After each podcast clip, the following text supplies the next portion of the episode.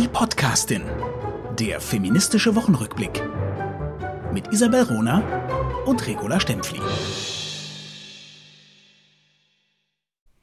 Ich war mit einem Marxisten verheiratet und ich war mit einem Faschisten verheiratet. Und keiner von beiden hat den Müll rausgebracht. Ein grandioses Zitat von Lee Grant, Regisseurin und Schauspielerin. Und ich danke Luise Pusch für diesen Hinweis. Und damit Hallo zur neuen Folge Die Podcastin. Hallo, Regula Stempfli. Hallo, Isabel Rohner. Danke, Luise F. Pusch. Das ist ja großartig. Danke, Isabel Rohner. Und es bringt es so auf den Punkt. Also auch dieses Thema, wo verorten sich Feministinnen politisch? Ja. Das hat mir, also begegnet mir gerade die letzten Wochen wieder. Mhm. Äh, ich wurde als linke Feministin bezeichnet und einen Tag später als Feministin Feministin, die den Rechten nahe steht. Also, also ja, Spagat ja. Mit, mit eingedrehtem Salto. Und ich musste ehrlich gesagt sehr an meinen allerersten Chef denken, der immer gesagt hat, wo ich bin, ist vorn. Also nicht links oder rechts. das ist auch so ein Satz, den würde ich mir gerade merken, wo ich bin, bin ich vorn. Sehr, ich bin sehr es vorn. Also, wir starten die Woche. Darf ich gerade mit was ganz Tollem beginnen? Oh ja, toll ist gut. Also, Netflix-Serie Das Gesetz nach Lydia Poet, La legge di Lydia Poet. Die Matilda de Angelis spielt dabei eine Anwältin in Turin des späten 19. Jahrhunderts. Es ist ein Augen-, Ohren- und Schnittschmaus. Und jetzt kommt das Beste. Es beruht auf der wahren Geschichte von der Lydia Poet, äh, Poeta in Italien. Ähm, sie schloss tatsächlich 18 1981 an der äh, Universität di Torino ihr Jurastudium ab, also 1881. Mm. Äh, also und die Anwaltskammer war dagegen, dass sie als Anwältin aufgenommen wurde, obwohl sie natürlich brillant alle äh, Examen, äh, Examen bestanden, bestanden hatte. Hat. Und Jetzt kommt der Clou. Also sie durfte nicht als Anwältin ähm, äh, agieren und arbeiten, aber alle Zeitungen und das Volk stand voll hinter ihr. Sie war eine geniale Feministin und 1919 kämpfte für die öffentlichen Ämter für Frauen. 1919 musste Italien ein bisschen was äh, auftun nach dem Ersten Weltkrieg und erst mit 65 Jahren wurde sie aber 1920 die erste Anwältin in ihrem Land aber in den Jahrzehnten vorher international, äh, national für alle, ähm, für Feminismus, Suffragetten und äh, einfach radikale feministische Positionen Wie spannend. Gekämpft. Ich habe noch nie von ihr gehört. Ich gebe zu. I know, ich auch nicht. Sind wir nicht wirklich völlig daneben? Oder Nein, wir sind nicht daneben, aber die Geschichte wird von uns ferngehalten. Und sag mal, wie, wie viele Folgen hat diese, diese Serie? Äh, ich glaube, also es ist erst quasi der, die, der erste Teil, die sechs Episoden oder acht mhm. Episoden. Ich habe erst begonnen. Äh, und was das Spannende ist, sie hat ähnlich argumentiert im 19. Jahrhundert wie äh, die erste Juristin Europas, Emily Kempin-Spiri, nämlich es gab kein Gesetz, das Frauen im 19. Jahrhundert explizit ausschloss aus den öffentlichen Ämtern. Und sie bewies, dass es eine Rechtsbeugung ist und eigentlich eine demokratische, rechtsstaatliche Verfa äh, Verletzung. Und ich finde es umwerfend, also und der Sound. Weil, weil, weil die Gesetze dann von Bürgern gesprochen haben. Also ja. war ja der Fall in der Schweiz und Emily Kempin-Spiri ist vor Bundesgericht gezogen im 19. Jahrhundert, um zu sagen, Frauen sind auch Bürger, deswegen will ich Zugang zu, zu, zur Möglichkeit, als Anwältin arbeiten zu können. Genau, und das also Bundesgericht sprachlich. Und das mhm. Bundesgericht hat äh, das zurückgewiesen äh, mit dem wunderbaren Satz, der Vorschlag äh, sei ebenso neu als auch kühn, ja. was ich immer noch ganz äh, toll finde. So oder so schaut, äh, schaut Lydia Poet, weil es hat mich dazu gebracht, äh, zu ihr zu recherchieren. Es müssen unbedingt Biografien geschrieben werden. Äh, ist toll und der Soundtrack ist berauschend. Also Klasse. Also wirklich Du, Super. und das passt total zu meiner guten Nachricht der Woche. Denn mhm. ähm, bei, deinem, bei deinem Hinweis auf die neue Netflix-Serie geht es auch darum, Frauengeschichten sichtbar zu machen. Mhm. Und genau das ist das Ziel einer Kampagne, die Palais Flux, das Online-Magazin Palais Flux, mhm. gestartet hat. Palais Flux wurde gegründet von der großartigen Schaus Schauspielerin, sage ich schon, nein, Entschuldigung, Journalistin, ich schätze mhm. sie sehr, wir kennen uns persönlich, Silke Burmeister. Ah. Und zwar als Online-Magazin dezidiert für Frauen ab 47, weswegen sie immer sagt, Isabel, du bist noch ein bisschen zu jung. Ja, absolut, absolut. Und äh, ich passe knapp rein. Ja, also ich lese Paleflux trotzdem. Ähm, und Paleflux hat diesen grandiosen Untertitel für Rausch, Revolte und Wechseljahre.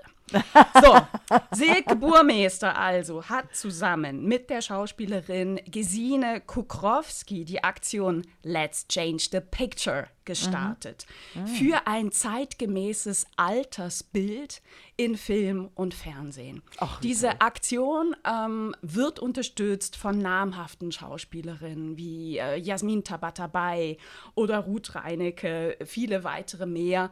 Ähm, diese Woche war auch ein großes Interview mit äh, Krukowski, äh, Tabatabai und Reinecke in, Zeit, in der Zeit, mhm. beziehungsweise Zeit Online, in der Zeit weiß ich gar nicht, wo, wo sie thematisieren, dass, dass sie schlicht keine Rollenangebote bekommen, mhm. jenseits der alten Oma, der verlassenen, verbitterten Ex-Ehefrau oder, oder wenn sie denn eine Unternehmerin spielen dürfen, ist die garantiert böse und, und kriegt so auf den Deckel, weil das geht mhm. ja nicht, dass eine Frau erfolgreich ist. Genau. Und was, ja, ja. das ist so ohnehin ein großes Thema von Palle Flux und Silke Burmeister, Sexualität kommt nicht vor. Also eigentlich mhm. schon ab für Frauen ab 40. Obwohl dann ja die Sexualität erst beginnt für die wird. Frauen. Ja.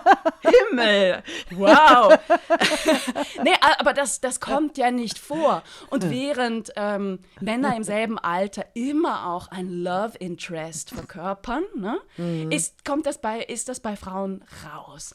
Und diese äh, Frauen bringen das in die Öffentlichkeit, sagen, wir brauchen endlich richtige Drehbücher.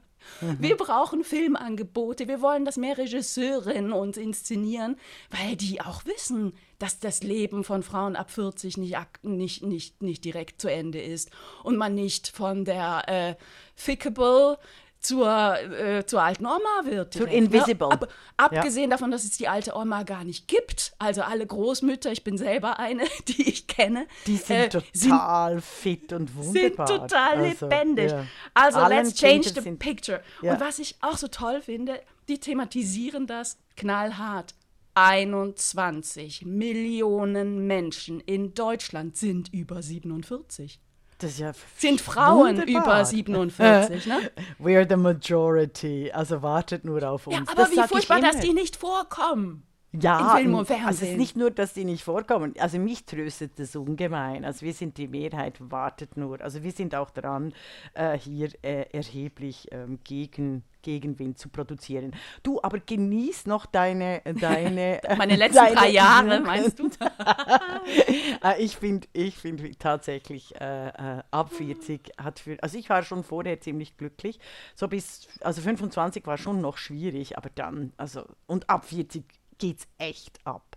Da habe ich auch noch ähm, eine sichtbarkeitspositive äh, Nachricht. Chiara Ferragni eine der größten Influencerinnen in Italien, ich habe es jetzt mit Italien, mm, hat schön. mit einer unglaublich klugen Aktion auf mhm. Hate im Netz gegen Frauen und Femizide im Schlagerfestival Sanremo gemacht. Die Moderatorin mit 28 Millionen Followern tritt in Sanremo in einem umwerfenden Naked Dress von der Maria, also Designerin äh, von ähm, äh, Chanel Maria Grazia Chiari, glaube ich, heißt sie, äh, auf, also mit einem Naked Dress und dann mit einem Dress mit Schimpfwörtern und dann mit einem Cage-Design als Symbol für Frauen im Käfig. Also wow. es ist wirklich, also es erschüttert dich, du hast das Gefühl, sie kommt nackt auf die Bühne und es ist einfach ein Naked Dress und sie sie äh, hat in der ganzen Moderation weist sie darauf hin, dass gerade im Unterhaltungsbusiness, genau das, was du äh, gesagt mhm. hast vorhin,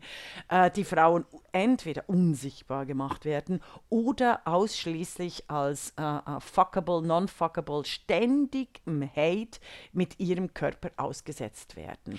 Sag, und das war, also Sanremo, das Festival Sanremo ist ja, ja. eine Riesensache in Italien, mhm. das größte Schlagerfestival, so ein bisschen wie Eurovision für, für Italien. Ja, du du bist Äh, und ja, ich habe das früher, als ich noch in der Schweiz gewohnt habe, äh, regelmäßig auch geschaut. Mhm. Ähm, und sag, das war jetzt letzte Woche bei der, bei der Genau, also das war vor zwei, war vor zwei Wochen schon. Aber ich wollte, also ich wollte diese Aktion auch zeigen. Ich werde auch äh, die Fotos posten. Äh, ich habe einfach gewartet für die Podcastin, weil das kommt mit Verspätung nach Deutschland und es gab viel zu wenige ähm, äh, Feuilleton-Berichte dazu, außer die FAZ natürlich, weil es ist oh, ein umwerfendes Nacktbild natürlich von der umwerfend schönen äh, Chiara Ferrani, die, der ich auch followe. Ich finde die, find die Fashion, äh, so wie sie sie präsentiert, ich finde sie unglaublich sympathisch. Also ähnlich wie Michelle Hunziker. Ich habe einfach eine Schwäche für, für die Art von, von lebenslustigen, äh, äh,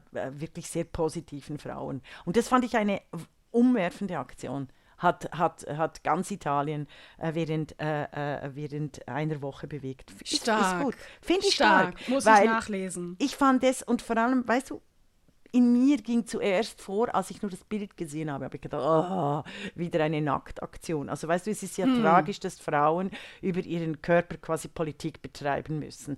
Und gleichzeitig weiß ich jetzt, nein, es ist ja egal, was wir sagen. So oder so ist auch unser Körper im Vordergrund. Oder? Also weißt du, du kannst, du kannst diesem Zirkel gar nicht ent, entfliehen, weshalb dann nicht den Körper auch äh, zum Ausdruck der, äh, des politischen Protestes machen, so wie es die Femen gemacht haben. Oder? Also das fand ich, fand ich, äh, fand ich stark. Ja, ich habe mich bei den Filmen immer gefragt, hat es denn funktioniert? Also ich glaube, es ist, es ist eben ein Dilemma. Also, Also, also mit Putin, also als, als, Gegen, äh, äh, als Gegenaktionen in Russland gegen Putin, auch im Zuge der Pussy Riots, weißt du, in den Nullerjahren, hat es tatsächlich wahnsinnig äh, äh, funktioniert. Es ist ein großes Problem unserer Zeit, da, darüber äh, versuche ich auch zu schreiben und zu erklären in der Sprechakttheorie, dass wir im Zuge der Pornografisierung des Alltags und der Digitalisierung eben die Körperlichkeit von Frauen äh, als, als einzig geltendes Kriterium äh, in den Vordergrund setzen und das auch nur so erkennen. Und das ist tatsächlich ein Problem. Also quasi es gibt kein richtiges Leben als äh, im nackten Körper einer Frau.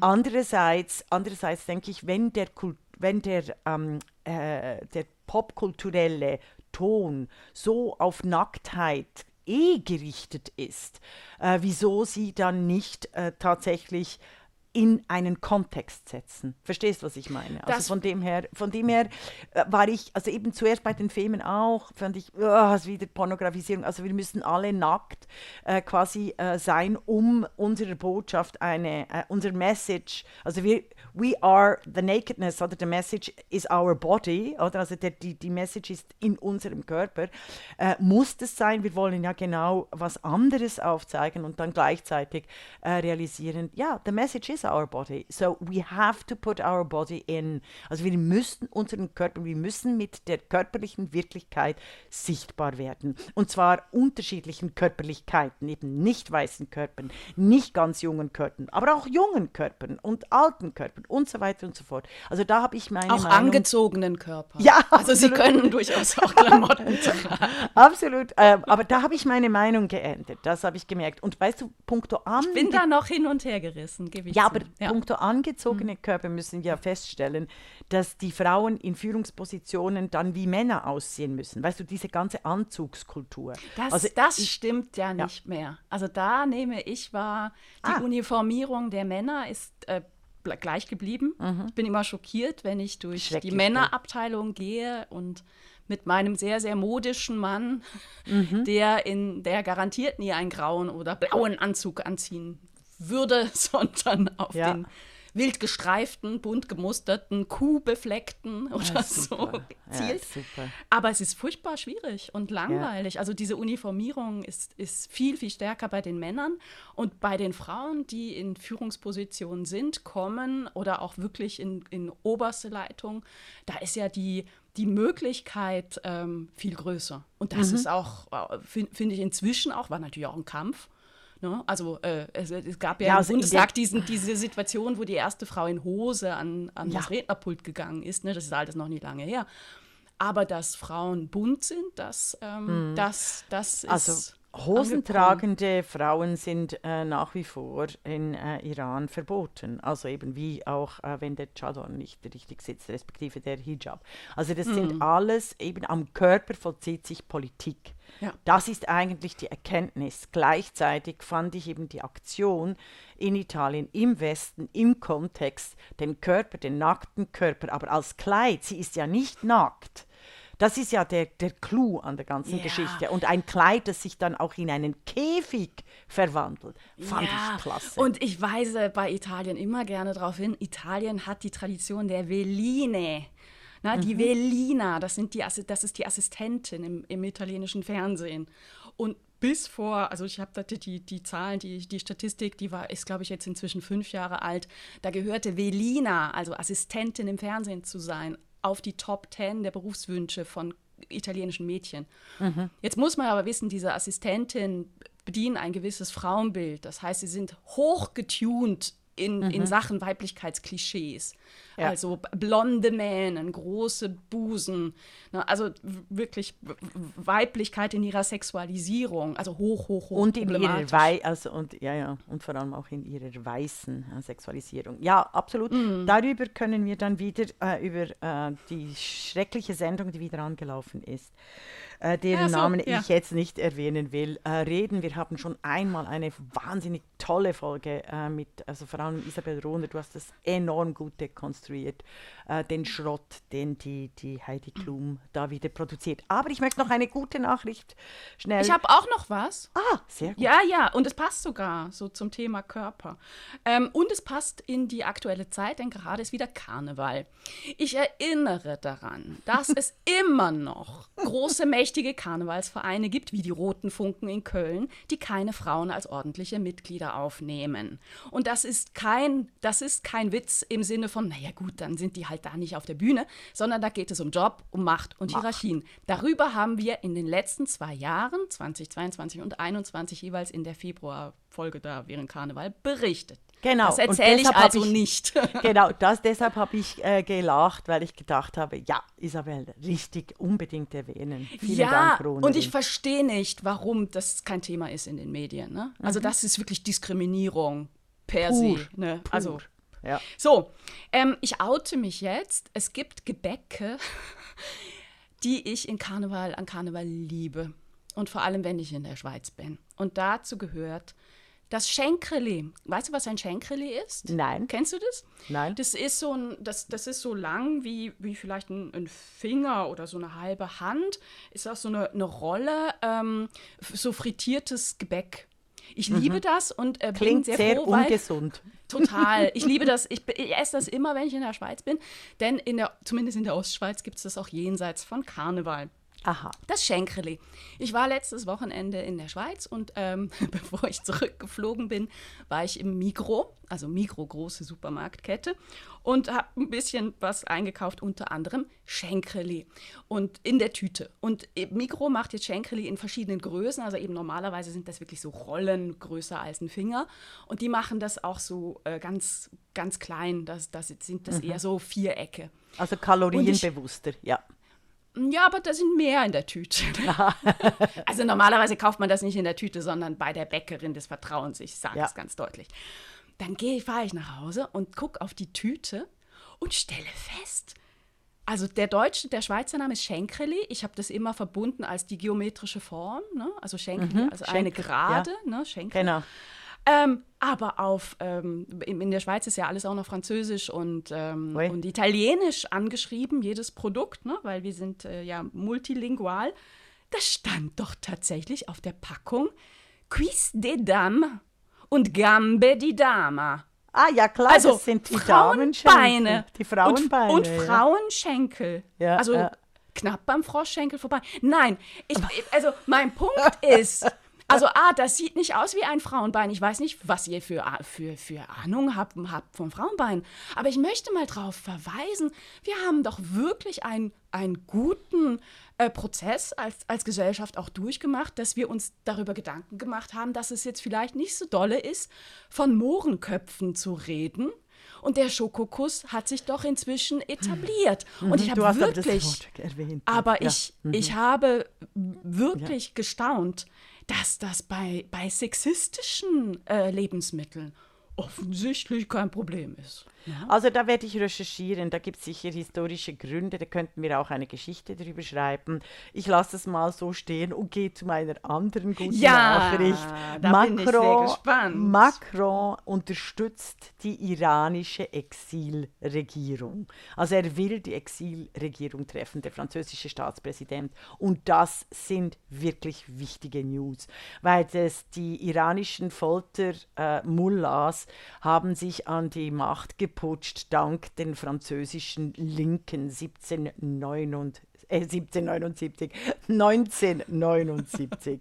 es war wirklich Mittelalter, oder? Also ich vergebe das Foucault und Butler und all den antikapitalistischen, antiimperialistischen Menschen nie Niemals. Leben. Genau, und Macron unterstützt die iranische Exilregierung. Und deshalb möchte ich hier etwas sagen, ganz kurz nur wirklich, weil ich äh, darauf angesprochen werde in X-Mails und äh, Tweets, persönlichen Nachrichten. Was hältst du von Sarah Wagenknecht und Alice Schwarzer? Und diesbezüglich sage ich einfach nur das. Beide sind äh, keine Militärexpertinnen. Erstens. Zweitens ist, sind Sarah Wagenknecht und Alice Schwarzer der Anti-Amerikanismus und die anti, sogenannte anti-imperialistische Politik immer, immer, immer noch wichtiger als die Demokratie. Und damit reihen sie sich in die klassischen 68er Bewegung, die zwar jetzt auch langsam am Aussterben sind, aber das ist genau die, äh, die, die radikale RAF und einfach verblödete Haltung der äh, alten Linken, denen es wichtiger ist, auch Richard David Brecht mit Markus Lanz in dem Podcast, ich habe wirklich fast Vögel gekriegt, welcher ähm, Unsinn da äh, öffentlich-rechtlich verbreitet wird, es ist immer wichtiger, ideologischen Positionen, gerade von links, auf den Positionen theoretisch beizubehalten und einen Anti-Amerikanismus zu betreiben, als tatsächlich auf die Wirklichkeit mal zu gucken und vielleicht äh, dort zu anderen Meinungen kriegen oder mal sagen, ich habe keine Ahnung dazu. Das, das ist meine Haltung und das musste ich hier noch in der die Podcast ja, sagen. Ich finde es, find es gut, dass du das sehr nüchtern machst, ähm, bis auf ein Adjektiv. Ähm, aber, wie, wir, aber wir ja. skripten nicht, das will ich noch mal sagen, auch wenn ich vorher ein, äh, äh, ein, ein wirklich äh, blödes Wort verwendet habe. Ne? Das liegt mhm. auch daran, dass wir eben nicht skripten und du hast jetzt gerade auch nicht geskriptet und deswegen gilt es für dich genauso. Mhm. Ich, ähm, ich staune bei dieser Debatte, mit wie viel Hass die geführt wird. Und damit meine ich nicht schwarzer Wagenknecht, sondern der Umgang mit deren Position. Mhm. Zu dieser Position kann man stehen, wie man will. Ich finde es wichtig, mit Positionen nüchtern umzugehen. Und ehrlich, ich finde, das, das war das Thema der vorletzten äh, ähm, Session. Ja. Ähm, unsere, unsere Gesellschaft hat verstanden, dass Diversität etwas Wichtiges ist und eine Gesellschaft auch weiterbringt, aber sie ist nicht plural. Mhm. Wir haben keine Pluralität. Und mhm. auch dieses Beispiel, die Meinung mag uns passen oder nicht, aber sie ist legitim. Mhm. Es ist legitim, mit so einer Meinung auch an die Öffentlichkeit zu gehen. Und wenn man die, äh, den Text der Petition liest, ist der in, in vielen, vielen Punkten auch durchaus richtig aus mhm. meiner Sicht. Ne?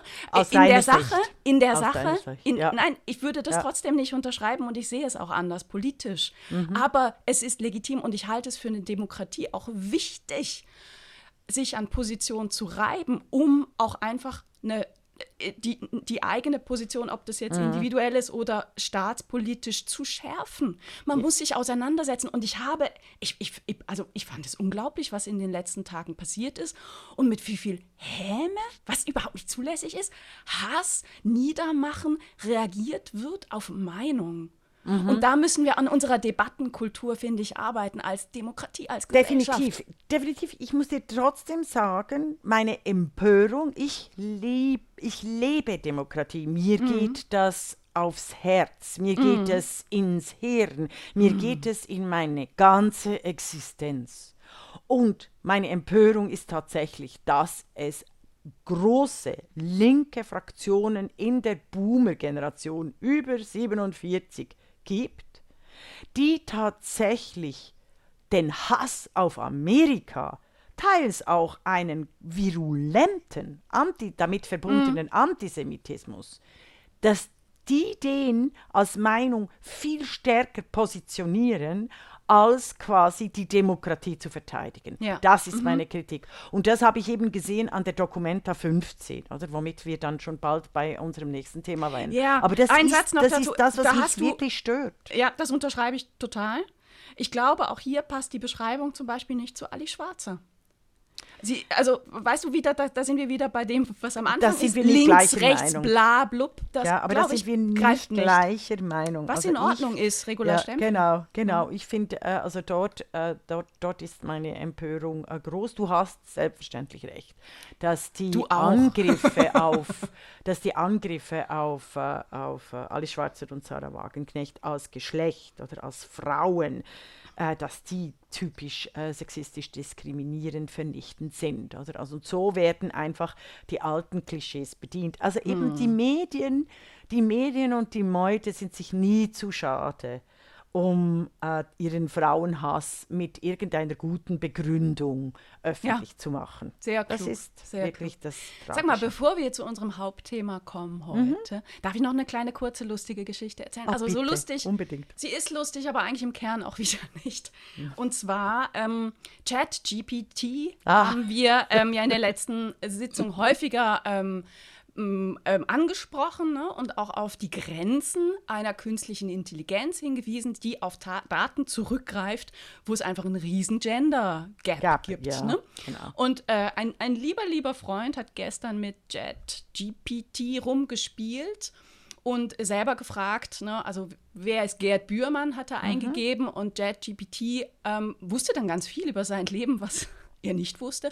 Unter anderem, dass er der Übersetzer der Werke von Salman Rushdie Mhm. sei. Was ehrlich gesagt nicht ungefährlich ist, weil mehrere Übersetzer, Ah, äh, auf die stimmt. wurden Attentate verübt. Das ne? habe ich gar nicht, ich habe das als äh, Kompliment angeschaut und das stimmt natürlich, da habe ich nicht dran gedacht. Ja. Ja. Also, und er hat aber auch eingegeben, wer ist Isabel Rohner. Und das möchte Mhm. ich einmal vorlesen, ähm, denn irgendwann wird das in irgendwelchen Seminararbeiten von Studierenden stehen. und das finde ich doch ganz großartig. Nein, also, Isabel Rohner ist eine Schweizer Diplomatin. Die verschiedene leitende Positionen im Schweizerischen Bundesamt für Kultur und im Eidgenössischen Departement für Auswärtige Angelegenheiten innehatte. Und jetzt kommt's. Von 2016 bis 2020 war sie Botschafterin der Schweiz in Deutschland. Geht dann noch ein bisschen weiter mit noch, noch mehr Schmarren. Aber das ist schon interessant. Ne? Also ich habe ein paar Veranstaltungen gemacht mit der Botschaft. Äh, die damalige Botschafterin, die von 2015 bis 2018 äh, Botschafterin war in Deutschland, äh, der Schweiz, ähm, hat sich am Buch 50 Jahre Frauenstimmrecht mit einem Beitrag beteiligt. Und äh, der jetzige Botschafter und ich, wir duzen uns. Das macht mich zur Botschafterin. Ja. Ich bin gespannt, was das mit meinen Pensionsansprüchen macht. Ja. Äh, by the way. Ähm, der Botschafter, dem habe ich das geschickt, der hat super reagiert und meinte, naja, du bist ja auch äh, irgendwie Botschafterin. Von Der- Demokratie und, und Botschafterin des. Feminismus. Ne? Und das finde ich natürlich sehr schön. Aber es zeigt schon, wie, wie hochproblematisch das ist, ne? äh, w- wenn man das einfach un ungefragt übernimmt. Ich bin ja froh, dass ich Diplomatin bin und keine Pornodarstellerin oder so. Boah. Das wäre ja genauso möglich. Ja, absolut, absolut. Also ich weise da einfach gerne auf meinen wirklich nach wie vor herausragenden Artikel über die Datenlöcher. The Big Democracy Gap, das große Datenloch.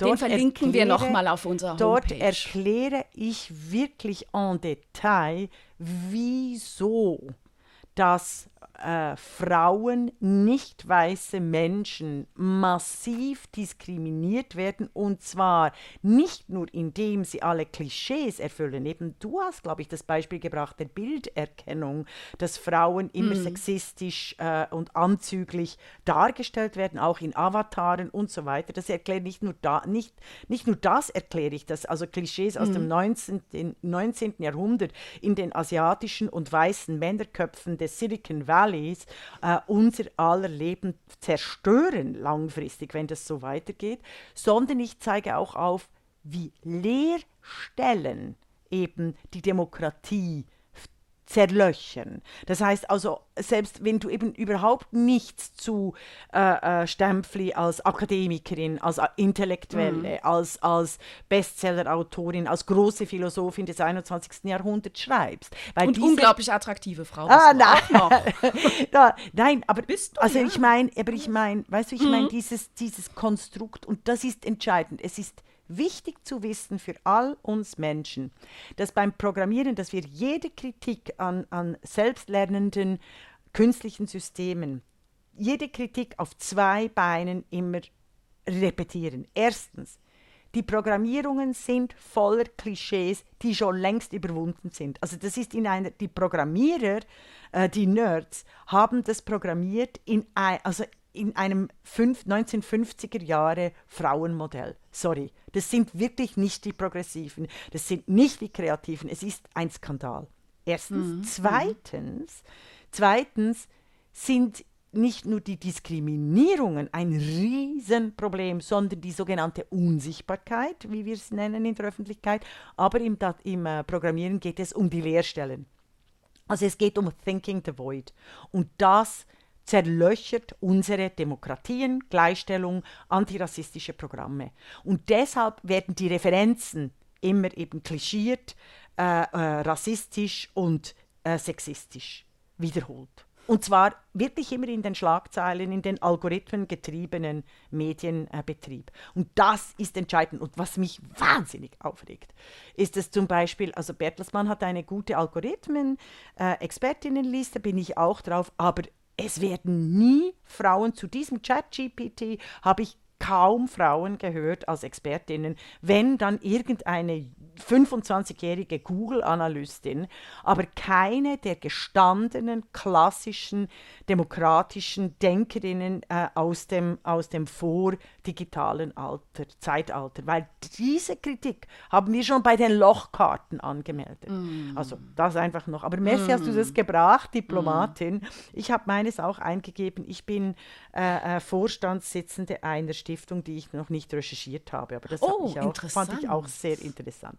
Immerhin Vorstandsvorsitzende. Ja, genau. Ja, ja, also offensichtlich. Äh, und nicht Sekretärin, ne? Also drum.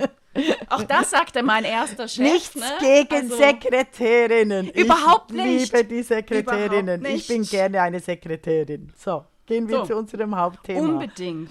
Also unter, es sind eigentlich zwei. Es geht um die Diskriminierung, den Frauenhass, die Verleumdung, das Mobbing im Kulturbetrieb und in progressiven Medienbetrieben. Media 2 zunächst im Tagesanzeiger. Die TX Group, vormals Tamedia, ist eine private Mediengruppe der Schweiz mit 3600 Vollzeitstellen und Mitarbeitenden in der ganzen Welt. Im Vorstand befinden sich zwei Frauen unter unzähligen Männern. Pascal Bruderer, SP-Nationalrätin, also die war Sozialdemokratin, und Ursula Nötzli kenne ich nicht.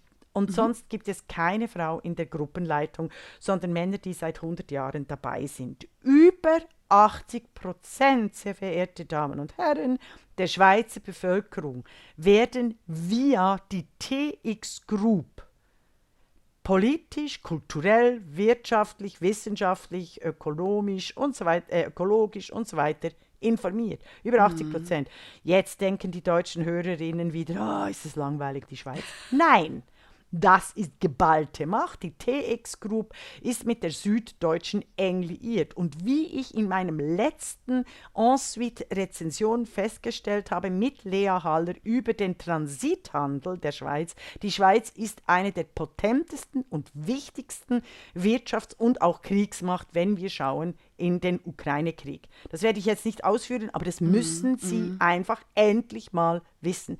Übrigens ähnlich wie in den 90-30er Jahren, als die Schweiz ein bestimmtes Zahlungssystem eingerichtet hat, das den Nationalsozialisten den Krieg mitfinanziert hat. Also hört auf, immer so zu tun, ach wie süß ist die Schweiz.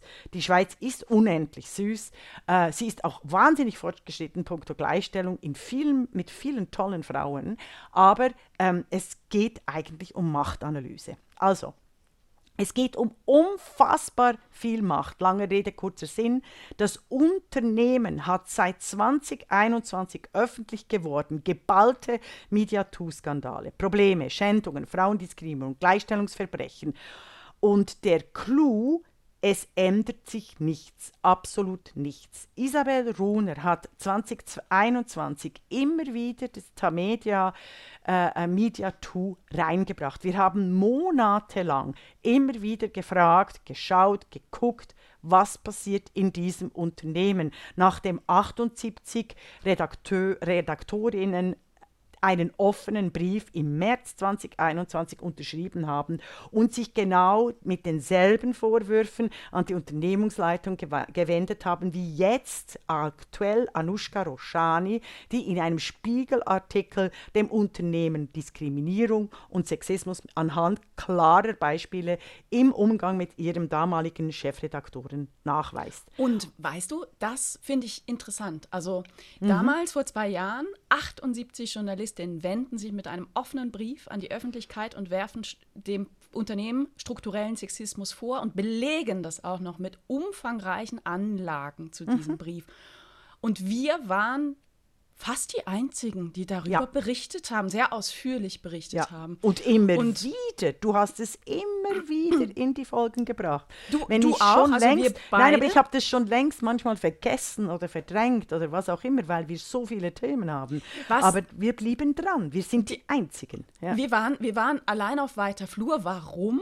Weil die Schweizer Medienszene aufgeteilt ist zwischen drei großen Konzernen. Einmal TX Group, einmal CH Media und einmal Ringier wenn ich mhm. das mal so vereinfacht Also es gibt kann. noch die NCC-Gruppe, die möchte ich nicht äh, Okay, vergessen. danke. Ja. Ähm, und ich habe mich damals an meine Kontakte bei CH Media gewendet und wurde von denen damals auch, darüber haben wir auch berichtet vor zwei Jahren, engagiert für einen Meinungsbeitrag.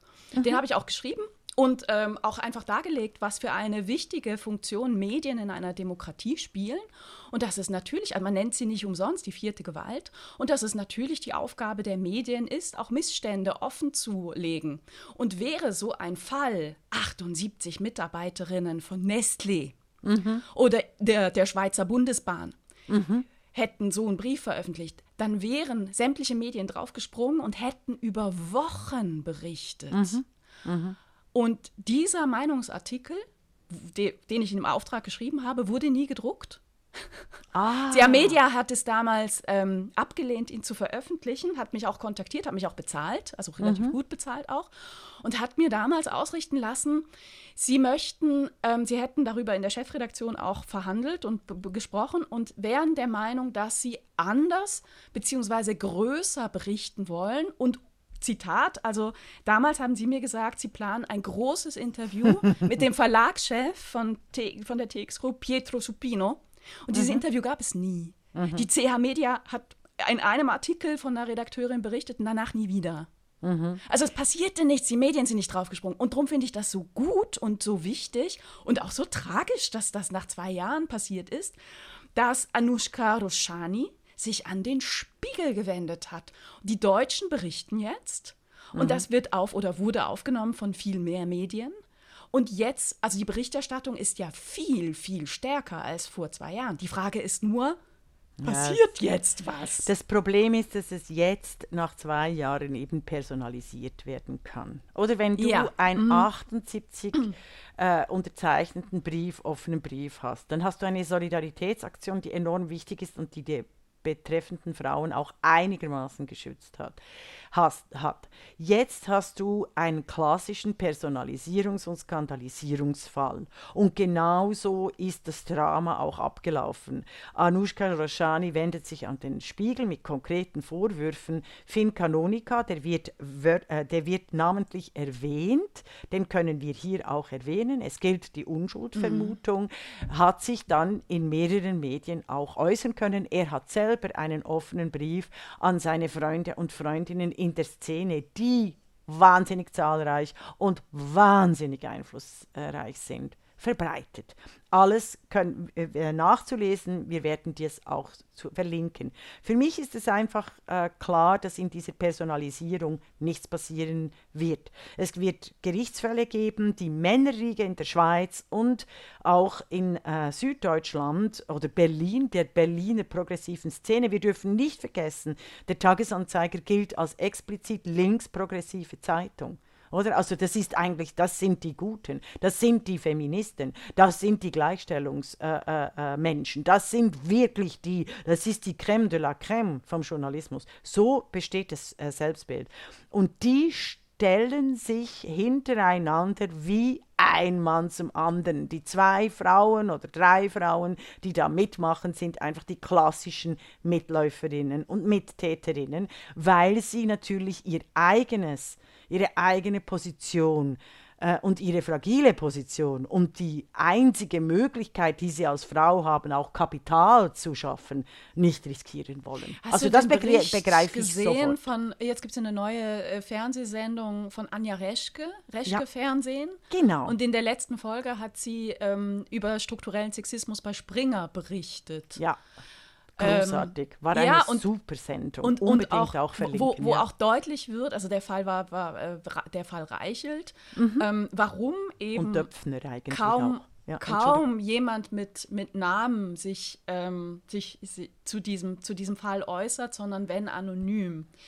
Ne? Weil die, im meisten sind es, sind es Frauen, aber auch viele Männer haben sich inzwischen an Anwaltskanzleien ja ge gewendet und auch ähm, Aussagen gemacht aber eben alles anonym, weil sie äh, heftige äh, ja, Bestrafung, kann man schon was sagen. Ne? Bedrohung. Also ich möchte, ich möchte das benennen. Also Reschke mhm. Fernsehen zeigt ganz klar die mafiösen Methoden der einflussreichen Journalisten im deutschsprachigen Raum. Das wird sicher im englischsprachigen Raum ähnlich sein. Äh, davon weiß ich nichts, aber im deutschsprachigen Raum, das kenne ich, vor allem in Deutschland und in der Schweiz. Es gibt mafiöse Methoden, indem eben die Männerriege zusammenhält, egal ob sie den Typen jetzt, den Chef, äh, egal ob sie eigentlich bewusst wissen, dass der Chef tatsächlich Frauen mobbt. Äh, das spielt keine Rolle, selbst bei Typen, die mit großen Feministinnen äh, liiert sind, die auch unfassbar feministische Artikel schreiben, feministischer äh, als die Feministinnen, äh, meint man meistens. Also Mansplaining auf Feminismus ist ja total in. Ähm, und die halten nicht nur zusammen, sondern sie organisieren Gegenkampagnen. Es, wird, es werden Schmierekampagnen organisiert gegen die Frauen. Was finden wir heraus? Über diese Frauen, um sie mundtot zu machen. Ich erinnere daran, ich habe mein eigenes Mediatur aufgeschrieben auf zehn Seiten. Ich werde es noch nicht veröffentlichen mhm. mit, dem, äh, mit der TX Group. Aber ein Erlebnis ist mir in, äh, in ist mir in Erinnerung äh, geblieben und es war eine massive Bedrohung, äh, als ich ähm, als eine der äh, wichtigsten politischen, unabhängigsten Stimmen als Kolumnistin in der Schweiz äh, wirklich sehr umstritten war, vor allem von Journalisten, die mich nicht ausstehen können, die so neidisch sind, dass, es, dass ihnen die Hose äh, immer gerade abfällt, wenn sie mich sehen oder hören. Ähm, und da war ich in einem privaten Wandel in meiner Familie und habe das, äh, ich habe eine Schwäche für junge Feministinnen, habe das einer jungen Feministin, die hat das mitgekriegt und dann habe ich am nächsten Tag ähm, während ein zehn Tagen einen Telefonterror erlebt von Schweizer Journalisten, die jetzt wissen wollten, wie das mit meinem Privatleben steht, was überhaupt in keinem Zusammenhang stand mit meiner wissenschaftlichen äh, äh, und journalistischen Tätigkeit. Weil, weil diese, diese junge Journalistin das weitergeschrieben ja, sofort, äh, erzähl sofort, erzählt hat. Sofort, hm. sofort. Also die war eigentlich angesetzt auf mich und das weiß ich jetzt, die wurde angesetzt auf mich, um äh, weil die wussten, weil ich bin ziemlich versiert in solchen Dingen, weil die wussten, so werden wir sie kriegen. Das ist schon, also es sind mafiöse, also Reschke Fernsehen beschreibt das ja auch. Es sind mafiöse Vorgänge. Da werden Männer an die Türe der, äh, äh der sich wehrenden Frauen geschickt die ihnen ganz klar machen, du, an deiner Stelle würde ich wirklich die Schnauze halten, äh, weil du sonst äh, äh keinen Fuß mehr auf den Boden kriegst. Ne? Genau, also und vor allem finanziell, oder? Also Gerichtsfälle kosten ein Vermögen. Deshalb äh, geht sofort in die Gewerkschaften, weil die können einen MeToo-Fall für euch übernehmen. Das ist das Einzige. Oder eine Rechtsschutzversicherung, wie du immer sagst. Und weißt du, was es noch gibt beim, äh, beim Media 2? Es gibt ein Media 2 Washing weiß nicht, ob, ob, wir das äh, schon gehabt haben. Nee, es, nein. Es gibt, der Tagesanzeiger hat diese Woche fünf neue Kolumnisten angekündigt. Fünf, die für den Aufbruch stehen, als gäbe es überhaupt keinen Media 2 im eigenen Haus. Und diese neuen Kolumnisten machen einfach mit. Darunter eine Vorzeigefeministin und natürlich Kim de l'Horizon. Oder das sind ja auch Vorgänge. Ich, ich erwarte natürlich, äh, dass, äh, dass auch die im Verlag arbeitenden, denkenden Menschen hier wirklich auch vor den Spiegel stehen und, und sich fragen, was machen wir hier? Also ich hoffe tatsächlich, dass die neuen Kolumnisten und die Kolumnistinnen, die zwei, äh, dass die äh, unbedingt äh, das Media 2 innerhalb dem Verlag frei und öffentlich auch thematisieren. Ja, Weil sonst, das sonst sind sie einfach an sich, ne? Ja, ja, ja, aber das habe ich immer gemacht. Also das mhm. ist eigentlich der Berufsehre. So. Tja, tja. Aber es gibt ja noch so einen lustigen Fall, ne? also lustig in Anführungszeichen. Ja, wenn ich äh, weiter, ich, ich rede einfach so viel, aber ich fahre gerade weiter. Die aber Hund, ich höre dir gerne zu. Die du Hunde, sprichst sehr kluge Dinge aus. Vielen, vielen Dank. Hundekot-Attacke, die eigentlich Gewalt gegen Frauen heißen sollte. Der deutsche Ballettdirektor Maria Gö Mario Göke. Marco. Marco. Äh, Marco, siehst du, ich habe äh, Marco. Göcke.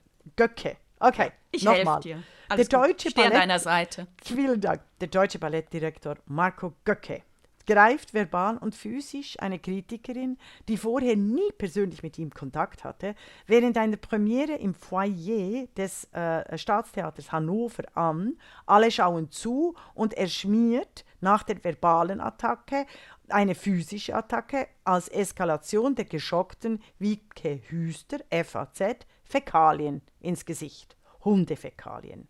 Diese erstattet sofort Anzeige. Die FAZ schreibt einen geharnischten Artikel zum misogynen Angriff auf ihre äh, Journalistin und Redakteurin und den Angriff auf die Pressefreiheit. So weit, so klar, liebe mhm. Menschen. Also ein Mann schmiert einer Frau Hundekot ins Gesicht. Er greift sie zuerst verbal und dann körperlich an.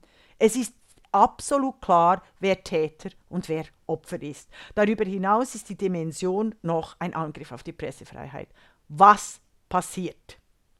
Das Theater will den Typen nicht sofort entlassen. Sie warten über eine Woche. Die Schriftstellerin Sibyl Berg eilt dem Täter sofort zur Hilfe. Der Täter selbst postet ein larmoyantes Video über die verletzte Künstlerseele. Das Ausnahmetalent, der Ausnahmemensch, so Berg, solle doch nicht entlassen werden. Er sei so entscheidend für die Kultur, man solle sich doch versöhnen. Im Nachhinein kommt Geschichte heraus, dass er eine Assistenz besitzt, die dem Ballettdirektoren überall seine Dackel hinterherträgt und das über Jahren. Er sagt, er fühlt sich seit 20 Jahren von der Kritikerin verfolgt. Sehr verehrte Damen und Herren, ganze neun Kritiken hatte äh, die Kritikerin verfasst. Äh, zu Göke, äh, äh, äh, Choreografien, währenddem er über 80 Choreografien gemacht hat. Also dieser Ausnahmemensch. Äh, was ich absolut empörend finde, nicht nur empörend, sondern rechtsstaatlich verletzend, Kultur hat tatsächlich, die Kulturleute, das ist nämlich nicht der erste Skandal, haben tatsächlich das äh, Gefühl, sie stehen über Demokratie, Rechtsstaat, äh, normalem Umgang, Anstand und normalen Prozessen. Das stinkt wirklich zum Himmel. Mhm. Und sie sagt, also Sibyl Berg geht noch weiter, sie sagt, ähm, äh, ein Angriff auf die Pressefreiheit konnte ich darin nicht erkennen, sondern einen sehr ekligen Übergriff und eine körperliche Attacke. Ich wünsche Frau Hüster, dass sie sich davon bald erholt. Zynismus pur. Und dann sagt sie, ich kenne Marco als Bekannten und als Künstler seit langem. Es war mir unverständlich, wie einem sehr sensiblen Menschen so eine Entgleisung passieren konnte. Und da zitiere ich meine geliebte Mutter, äh, sie ruhe in Frieden, die war oft sehr süß. Also auch irgendwo naiv. Da haben wir irgendeinen Nazi-Film geguckt und sie hat gesagt, ah, es ist schon erstaunlich, jetzt ist er so hübsch und ist so ein böser Mensch. Und das ist genau das Niveau. Es ist genau das Niveau, das sich die Kulturmenschen äh, leisten. Ich möchte noch ganz schnell den anderen Fall erwähnen. Oh, darf ich dazu aber noch was sagen? Da hätte ich noch äh, einige also, Dinge, die da ja, passen. unbedingt. Ja, ja, also, wir müssen es zum einen, ja. zum, zum einen, das hat natürlich viel mit dem Geniekult zu tun, der in Deutschland immer noch sehr stark ist. Also Mhm. das Kunstgenie, und das sind immer Männer. Es gibt keine, keine weibliche äh, Geniekultur. Ähm, und die, die stehen außerhalb von, von Recht. Ähm, ich habe gestaunt, wie berichtet wurde, wobei ich auch ehrlich sein muss, ähm, es hätte noch schlimmer berichtet werden können. Ich bin ja da schon, Mhm. Ja, schon aber die At- zufrieden. Ja, aber, aber ich die habe gestaunt. Attacke war auch, es war eine Fä- Fäkalienattacke. Also da kann selbst der größte Frauenhasser nicht sagen, ach ja, das ist ja jetzt nicht so schlimm, oder? Ja, und, und natürlich, äh, also auch diese, manchmal wurde ja versucht zu begründen und dann wurde da- das Wort Streit, nach einem Streit Boah. hat er reagiert. Es war im Affekt. Affekt. Also ich meine, wir kennen das alle, wir haben alle Hu- Hunde, Hundekot dabei, ne? Und Mhm. dann ist es halt der Affekt. Also nein, das ist eine geplante Aktion gewesen. Ähm, Und es war auch kein Streit. Nein, Sie wurde eben, angegriffen Ich- von ihm. Sie stand dazu- im Foyer Dazu ein. Gedanke, Regula. ähm, ich glaube, das hat etwas damit zu tun, dass in, dass in, der letzten, in den letzten Jahren Sprache immer wieder als Gewalt tituliert wurde. Also du tust mir Gewalt an, wenn du mich so und so nennst. Du tust mir Gewalt an, wenn du über mich schreibst, also wie es eine Kritikerin tut. Und wenn aber Sprache, auch jetzt in diesem konkreten Beispiel, der Text einer Kritik über ein Stück als Gewalt geframed wird, dann wird es plötzlich perverserweise legitim, damit mit körperlicher Gewalt zu reagieren. Und das ist hochgefährlich, hochgefährlich. Sehr gut. Hochgefährlich. In einer, einem Punkt möchte ich dich gerne ähm, äh, berichtigen, denn das sehe ich nicht so. Ich sehe, das Staatstheater Hannover hat sehr gut reagiert, hat sofort an dem Abend noch ein Hausverbot ausgesprochen für den Ballettdirektor. Und ich will es nochmal sagen, Ah, Mario, am Mario Abend Göcke, sofort, Ja. sofort. Die haben wirklich sofort reagiert und ihn nach einer Woche entlassen. Und da muss ich auch sagen, das kann ich mir vorstellen, die bürokratischen, juristischen Prozesse, die brauchen eine Woche. Das ist schon schneller, als jedes Amt, Bürgeramt arbeiten würde. Also da, das Staatstheater hat gut reagiert aus meiner, aus meiner Sicht. Jetzt wollte ich noch was sagen und jetzt habe ich den Faden verloren. Ähm, Äh, nein, ich finde ja. deinen Punkt, ich möchte ihn nochmal wiederholen, weil der wirklich sehr klug ist und ich überhaupt nicht daran gedacht habe. Ich bin so froh, äh, hast du den gebracht, dass in einer Zeit, in dem Sprache als Gewalt dargestellt wird, dann die Konsequenz daraus folgt, dass dieser Gewaltakt, der aber ein Sprechakt ist, auch mit Gewalt beantwortet wird. ja? körperlicher Gewalt. Ja, genau. Also und mit natürlich, jetzt weiß ich es ja. wieder, und natürlich, also ich möchte noch mal daran erinnern, vor ein paar Wochen wurden Frauen, die sich für Frauen einsetzen, das ist jetzt hier nicht, der Fall, aber Frauen, die sich für Frauen Mhm. einsetzen, wurden im deutschen öffentlich- öffentlich-rechtlichen Fernsehen als Scheißhaufen betitelt. Genau. Und ich finde, Also es ist schon Sch- ein ja. großer Zufall, ne? Ja. großer Zufall, dass jetzt plötzlich eine Frau mit, Mit einem Scheiße Scheißhaufen wird. Ja. angegriffen wird. Genau, genau. Und da komme ich zu meinen Konsequenzen für den Kulturbetrieb. Weil ich hatte noch den Fall Teichtmeister, da ging es genau gleich. Oder? Also die haben ein Jahr einen Mann, der schon von der Strafbehörde verfolgt wurde aufgrund des Besitzes von Kinderpornografie, das die Staatsanwaltschaft festgestellt hat und das Verfahren eröffnet hat, also explizit. Und die äh, Institutionen wurden informiert, das Burgtheater. Oder? Also ich sage nur, lest die Schwarze Petra, also die könnte noch viel, viel äh, brutaler sein. Äh, also das Burgtheater. Das ist mein Krimi, für die, die es nicht wissen. Ah, Entschuldigung. Petra. Entschuldigung, ja, weil, weil das passt so gut, oder? Mhm. Ja. Und eben das Burgtheater äh, war informiert und sie haben sich von Teich, Florian Teichtmeister, ihrem Hauptschauspieler, den sie ein Jahr nach dem Eröffnen des Verfahrens durch die Staatsanwaltschaft darauf äh, bezogen, ihm sämtliche Hauptrollen doch trotzdem zu geben. Also die haben ein Jahr lang äh, diese Ausnahmen, diesen Ausnahmemenschen weiter beschäftigt, währenddem das ORF viel gescheiter war und den, äh, die, die Hauptfigur in die die äh, Toten von Salzburg ausgesetzt haben, also Florian Teichmeister, weil sie eben auch vom, äh, von der Staatsanwaltschaft informiert wurden, die haben diesen Ausnahmemenschen einfach äh, gefragt und vertraut, ähnlich auch die Corsage-Regisseurin, als er gesagt hat, ach was, das mit dem Besitz und mit diesem äh, Verfahren, das eröffnet wurde, das hat doch nichts mit mir zu tun,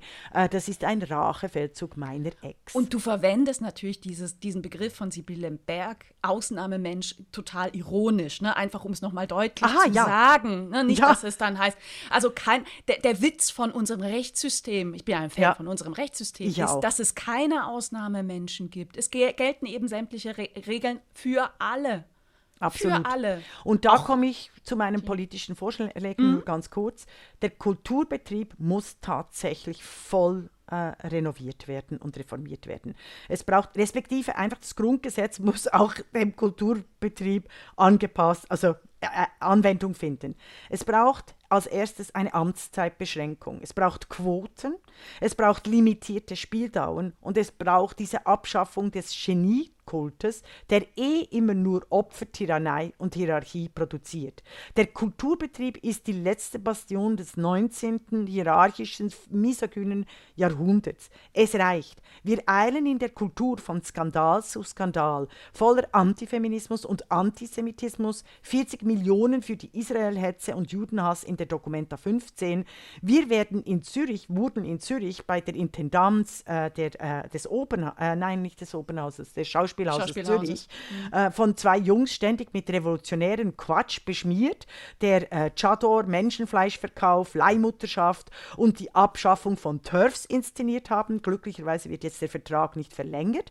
Und ich habe die Nase voll, solche Typen ständig zu feiern und zu loben und ständig revolutionären Terrorismus zu kriegen kriegen und den dann auch noch offensichtlich ganz klassisch am öffentlich-rechtlichen Fernsehen durch Jan Böhmermann, der die TERFs, dieses neue Wort für äh, äh, halt, alte Schlampe, Hexe, Hexe. und vernicht, zu vernichtende Frauen, äh, der die TERFs eben auf den Scheißhaufen geworfen hat. Ich finde, diese Diskussion wurde nicht geführt, weder im Media 2 äh, neuesten Fall von der TX Group noch in diesem Kulturbetrieb rund um die sogenannte Hundekot-Affäre. Und ich bin äh, sicher, dass diese Debatte jetzt dank auch der Podcastin von Isabel Runder und Regula Stempfli äh, weitergeführt wird und, und so diskutiert. Und dein Punkt, wie mit Sprache umgehen und wie Sprache in letzter Zeit behandelt wird, unglaublich wichtig und den müssen wir nochmals aufnehmen. Das machen wir sehr gerne. Übrigens, wirklich hören uns viele zu, die dann darüber in äh, Medien berichten. Das fällt mir richtig auf in der letzten Zeit, was natürlich äh, sehr schön ist. Ihr könntet uns aber ruhig auch einmal zitieren, liebe genau, Journalistinnen das ich und auch. Journalisten. Also das ist echt ein Skandal. Das ist aber, das sind diese Lehrstellen, weißt du? Genau das passiert ja. beim Programmieren, weil wir als unbequem gelten. Wobei ich einfach hinweise, ich habe noch gar nicht begonnen, unangenehm zu sein äh, oder unbequem zu sein, weil wir als das gelten und weil eine riesige Portion Na äh, äh, Neid damit mitspringt. Ich finde es auch sehr bitter, dass wir nicht ständig zitiert werden. Aber wir zitieren und einander, ist doch großartig. Wir zitieren einander. Und im Übrigen fordern wir die Abschaffung der Männerquote. Das war die Podcastin, der feministische Wochenrückblick mit Isabel Rona und Regula Stempfli.